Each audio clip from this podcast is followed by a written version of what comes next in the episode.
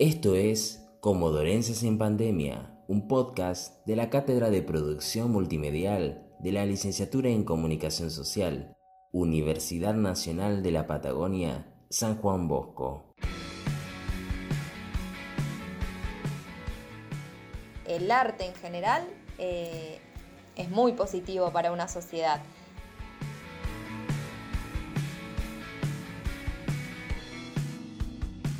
Somos un grupo de estudiantes que busca conectar relatos acerca de los cambios producidos en la vida de los comodorenses a partir del aislamiento social preventivo y obligatorio producto del COVID-19. A través de cuatro episodios vamos a buscar escuchar diferentes voces de la ciudad acerca de nuevos hábitos y nuevas formas de relacionarnos.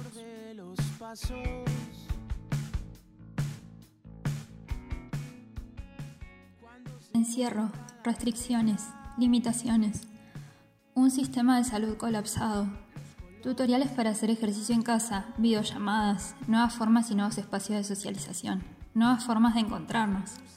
¿Cómo esta pandemia cambió la vida de los y las comodorenses? Es la pregunta que vamos a buscar responder en este podcast.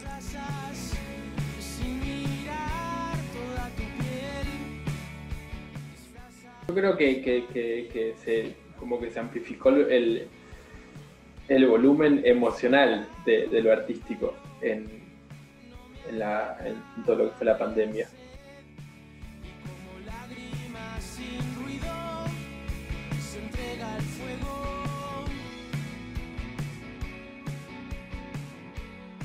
Bienvenidos, bienvenidas a este primer episodio del podcast. Mi nombre es Bianca Ronconi junto a mi compañera Dani Ortiz vamos a estar hablando con dos artistas comodorenses sobre la situación del arte en la pandemia, en la pandemia por el COVID-19. Ellos son Enzo Antoniazzi, músico comodorense que se encuentra preparando su primer disco y que de hecho ya sacó los dos, los dos primeros cortes del mismo. Los pueden encontrar en todas las plataformas digitales. Y con Iris Romero, que es profesora de teatro, directora del elenco teatral Abatataes, que se encuentra a cargo de la organización del festival Ensalada de Teatro. La primera pregunta que les vamos a hacer nos gustaría que la, la respondiesen ambos y es ¿de qué manera se vieron afectadas sus prácticas artísticas en este contexto? Eh, por mi parte, em, no, no pude, por ejemplo, el estudio de grabación a continuar todo, ese proceso, digamos, por dos meses.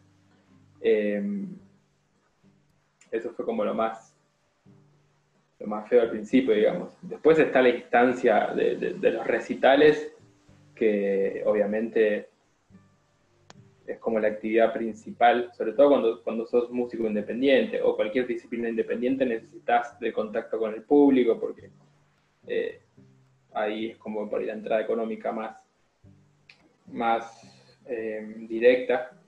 Em, entonces, quizás lo, más duro eh, es la falta de, recitales, porque después los otros, de alguna manera lo puedes, eh, llevar el tema de ir al estudio y el contacto y, y todo eso, digamos. Comparto mi experiencia. Eh, puntualmente con el elenco nos vimos bastante atravesados por, esta cuestión de la pandemia. Al principio nos tomamos un tiempito como de descanso, de, con, la, con la esperanza de que íbamos a volver, porque esto no era como, como que en un mes, dos meses volvíamos. Y cuando me di cuenta que venía para largo, eh, empecé a implementar, conectarnos, eh, nos vimos muy atravesados por las realidades de todos, de que, bueno, no todos tienen la posibilidad de conectarse a Internet y a medida que, bueno, en la medida que íbamos pudiendo armar y coordinar, íbamos armando trabajitos muy sencillos, muy básicos, para poder darle movilidad a, la creatividad de los chicos y, seguir estando en contacto, que a mí lo que sostengo eh, en este 2020 con el elenco sobre todo es la compañía que nos hacemos como grupo más que la producción artística que pudimos haber hecho en años anteriores.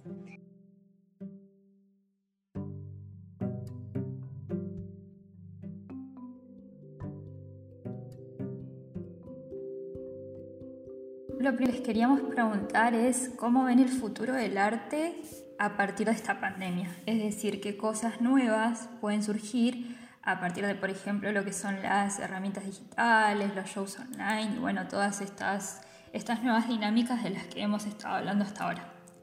Eh, creo que hay que, hay que pensar, eh, o sea, esa pregunta que, me acabas de hacer, por ahí para el arte independiente, creo que, no es lo mismo quizás para, para un circuito más más, más qué yo, profesionalizado en algunos aspectos. Por ahí el arte independiente sigue teniendo siempre tiene esa cuestión de, de, que la hace uno mismo. Entonces, por ahí pensar el, el futuro ya no, no, no, te sabría decir qué. Eh, a veces lo, hablo con, con, con, amigos y todos tienen ganas de volver a tocar, ¿viste? Y, muchos han hecho streamings, eh, de hecho en banda, así, con, digamos, todos juntos. Eh, pero creo que, creo que hay experiencias que son intransferibles, por ejemplo, ¿no? Eh, entonces, la, vivencia de un recital es algo único, como también ir a, ir a ver teatro o ir a ver una muestra de arte. entonces, a lo sumo estaría buenísimo que, de todo esto rescatemos lo mejor, lo mejor de, lo digital, de quizás agilizar algunos eh, procesos, o por ejemplo, de repente a un festival se suma, eh, al festival de teatro se suman elencos de, otros países, que eso está, eso está increíble, creo que quizás en otro contexto, no sé si hubiese pasado. Eh, me parece que, estaría bueno como lograr un gris después de todo esto, decir, bueno, ¿qué, podemos traer a, lo físico de, toda esta etapa virtual, ¿no? Eh, pero creo que, que, del lado independiente eh, no, sé bien qué irá a pasar, sinceramente. Es una incertidumbre que está buena igual, me parece. Comparto un poquito lo que dice Enzo con respecto a eh, tratar de yo creo que es una cuestión del ser humano siempre rescatar, aunque sea un puntito bueno, para poder seguir avanzando y trabajando en eso. En nuestro caso, la virtualidad en un principio nos limitó, porque la verdad que yo no estaba acostumbrada a trabajar sobre la virtualidad en base al teatro. Eh, me generó muchas, eh, muchos sentimientos encontrados, pero bueno, le dimos la vuelta de rosca y aprovechamos esta cuestión de que la virtualidad nos acerca en la distancia. Yo cada vez que charlaba con alguien, con algún director o directora de elenco de otra localidad, decía, bueno, aprovechar esto que quizás en otro momento no hubiera sido posible, porque y generar los fondos para poder viajar a un festival, no sé, en Chaco, y nos va a llevar mucho tiempo. Pero qué bueno poder encontrarnos, conocernos, ver qué es lo que hacen en el norte del país, qué es lo que hacen en el sur, qué hacen los chicos de otras localidades, está buenísimo. Sí creo, y en esto hago mucho hincapié eh, en que sí van a tener que modificarse y cambiarse cuestiones de, que tienen que ver con referencia a las políticas públicas culturales en donde van a tener que generar una amplitud de gama que quizás antes no estaban puestas o pensadas, porque se notó y se nota mucho en esta pandemia el trabajo y el laburo del artista independiente autogestivo. Antes quedaba como en un círculo muy cerradito y ahora nos empezamos a dar cuenta y decimos, pucha, Comodoro está lleno de, gente que toca, que tiene bandas, que canta, que escribe, que hace teatro. Sí, no, es, no fue ahora en pandemia, fue siempre. Lo que pasa que nuestro circuito cultural es muy cerrado. Entonces creo que eh, como una crítica constructiva, podríamos decir, habría que estamos en posición y estamos a tiempo de empezar a pensar unas políticas públicas culturales fantásticas para poder aprovechar dentro de toda esta situación, eh, impulsar y darle apoyo a todos los artistas. Eh, independientes, autogestivos, que dependan de, de, lo que sea, no importa, artistas, en fin, que hacen y generan a la cultura y al quehacer artístico de esta localidad, sobre todo de Comodoro Rivadavia, que es tan amplia y es inmensamente rica, porque tenemos una diversidad artística fantástica. Así que creo que por ahí el, laburo va por, por esas dos vertientes.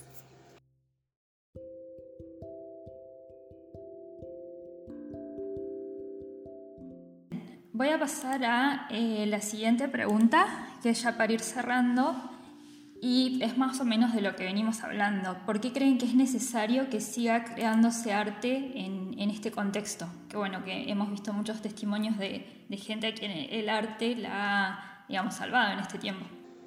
Bien, con esto quizás me pongo un poquito en modo cliché, pero creo que el arte en general eh, es transformadora y es generadora de, de contextos, de situaciones, de vínculos. Eh, entonces me parece que cualquiera sea el modo y cualquiera sea la expresión, siempre va a ser en positivo y siempre va a ser eh, en generadora de lo que sea, de vínculos, de acercarnos, de generar nuevas culturas, de expandirnos, de conocernos, de vincularnos. Eh, me parece que el arte en general eh, es muy positivo para una sociedad. En este momento nos vemos atravesados por pandemia y me parece que no hay que aflojarle eh, a pesar de todas las circunstancias por las que estamos atravesados y por esto que, bueno, con mi colega artista, Enzo, decimos, por ahí queremos esto de, vernos, de, abrazarnos, del contacto, de, che, yo antes grababa con un compañero y ahora lo hago a través de una pantalla. Bueno, seguir, aprender y, e ir transformándonos con, esta situación que atravesar. Em,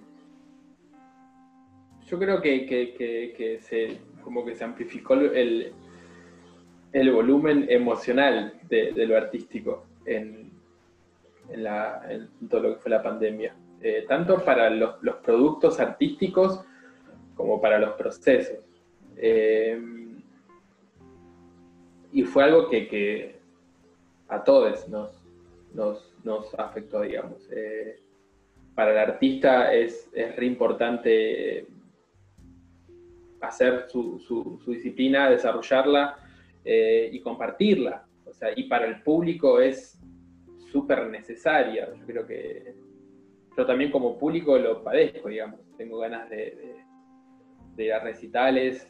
De hecho, vi teatro por streaming y fue como una experiencia rarísima porque, viste, qué sé yo, te pasa eso, se empiezan a resignificar cosas, eso no es, que viste, eh, yo hace una semana igual di un recital por streaming y dije, me lo voy a tomar como si estuviese tocando en mi casa, tranqui, solo, eh, y compartir ese momento íntimo, ¿viste? Eh, antes que ponerme a pensar toda una producción de, tocar con banda y, ¿viste? ¿Qué sé yo? Toda esa movida. Eh, pero creo que, que nos creo que sucedió eso que decía al principio, es como que de repente tenés la perspectiva de, ah, mira, antes iba a este lugar y escuchaba esto, veía esto, y de repente no está eso, eh, y, dimensionás el, peso que tenía eh, y lo que te pasaba cuando, cuando, cuando accedías a eso. Eh, qué sé yo, a mí me encantó, por ejemplo, ver bastantes charlas como de músicos, eh, no sé, el otro día vi una conferencia de Lucrecia Martel que me pareció genial, eh, y por ahí antes eso no es, creo que, que el valor de, de, las experiencias en vivo de recitales o, de ir al cine, eh, de repente pasa por compartir pensamientos. Entonces, no sé, tomo el, ejemplo este que decía de Lucrecia Martel, en vez de ir al, cine a ver una peli de ella, de repente puedo ver una conferencia gratuita de ella en vivo en un festival de cine, me pareció genial, porque me acerco también al artista de otro lugar, ¿viste? ¿Qué sé yo? Eso me parece, me parece re interesante. De repente vi un montón de charlas y estuvo buenísimo. Llegamos al final de este episodio. La verdad es que eh, para mí fue fue sumamente importante que nos podamos encontrar los cuatro eh, en este momento, en, en, esta situación en la que es necesario el encuentro, aunque sea por medio de una pantalla, y sobre todo por las miradas que nos pudieron dar eh, de esta situación que también me pareció sumamente valioso. Por mi parte, y, y lo digo también en nombre de Dani, agradecerles por, por el tiempo y por conectarse un ratito para que charlemos. Y bueno, espero que la hayan pasado bien y se hayan sentido cómodos también. Gracias a ustedes. Y estuvo buenísimo. Fue linda experiencia. Lo mismo digo, gracias, gracias por darnos el espacio, por difundir lo que estamos haciendo y por darle voz a dos artistas que quizás reflejan el trabajo de muchos artistas más de Comodoro Rivadavia. Esto fue Comodorenses en Pandemia, un podcast de la Cátedra de Producción Multimedial de la Licenciatura en Comunicación Social de la Universidad Nacional de la Patagonia, San Juan Bosco. En este episodio nos acompañaron las voces de Bianca Ronconi y Daniela Ortiz, con la música de apertura Pulso de Enzo. En la producción, Constanza Benítez, Micaela Moreno, Sabrina Casanova, Caterina Dragisevich y Maximiliano Güero. Para conocer más sobre nuestro proyecto, visítanos en nuestras redes, como Dorenses en Pandemia.